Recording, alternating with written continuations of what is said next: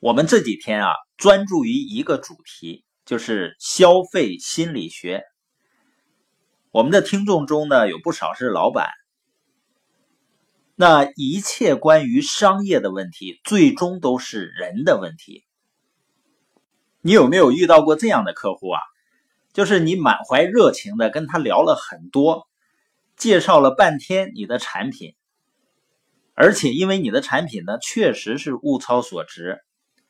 客户听了呢，也确实很动心，似乎也觉得什么都好，但最后呢，还是觉得太贵了。那真的是他小气吗？你可能会发现他的包啊、他的表啊都很奢侈，啊，开的车呢也很昂贵。所以一个人的小气啊和大方，它是相对的。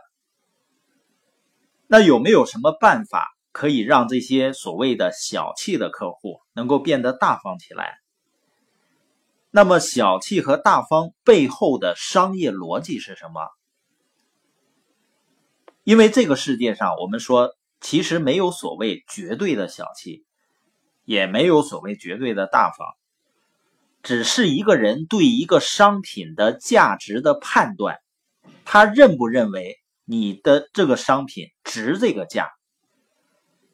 他可能会在你的这件商品上非常小气，可是呢，你发现他在很多其他的商品上呢却很大方，为什么会是这样呢？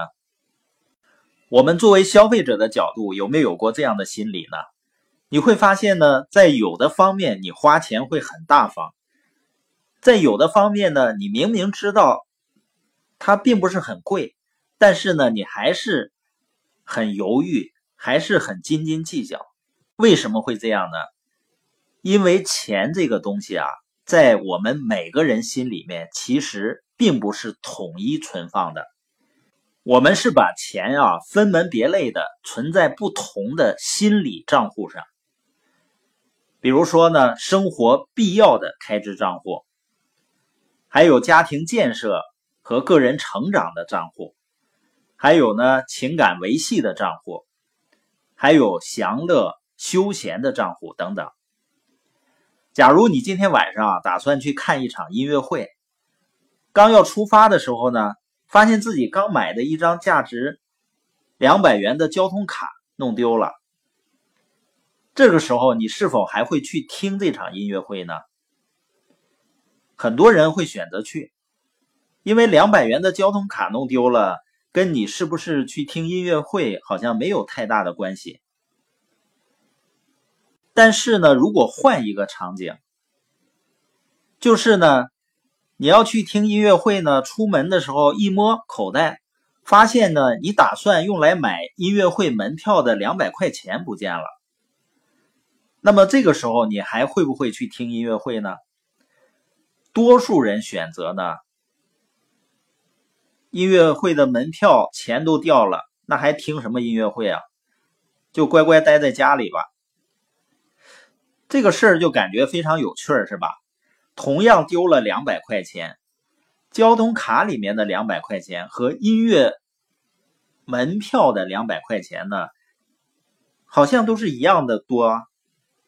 但是交通卡那个钱在我们的心理账户，它是属于生活必须的开支账户，而音乐会门票的钱呢，是属于。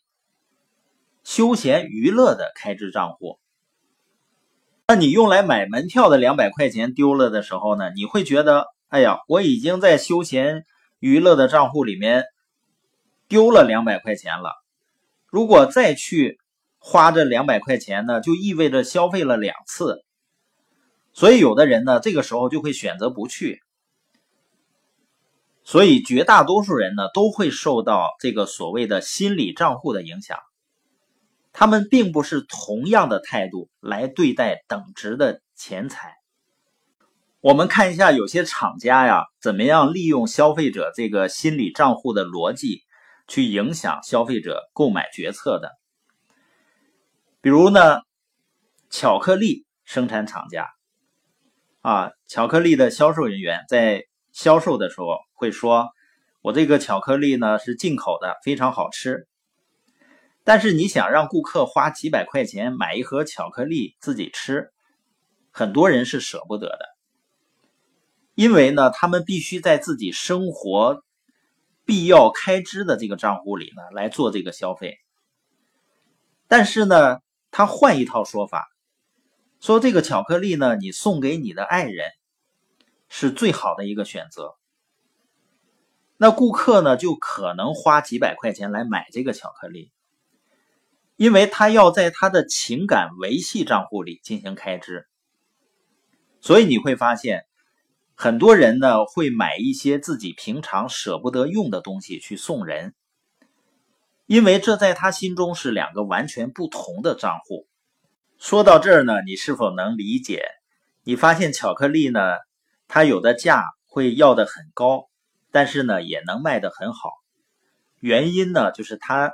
给它加上一种情感的成分在里面，就是你买巧克力呢，不单纯是买这个物质本身。最后呢，我们总结一下，什么叫心理账户？心理账户呢，就是每个人会把钱啊分门别类的存在不同的心理账户里。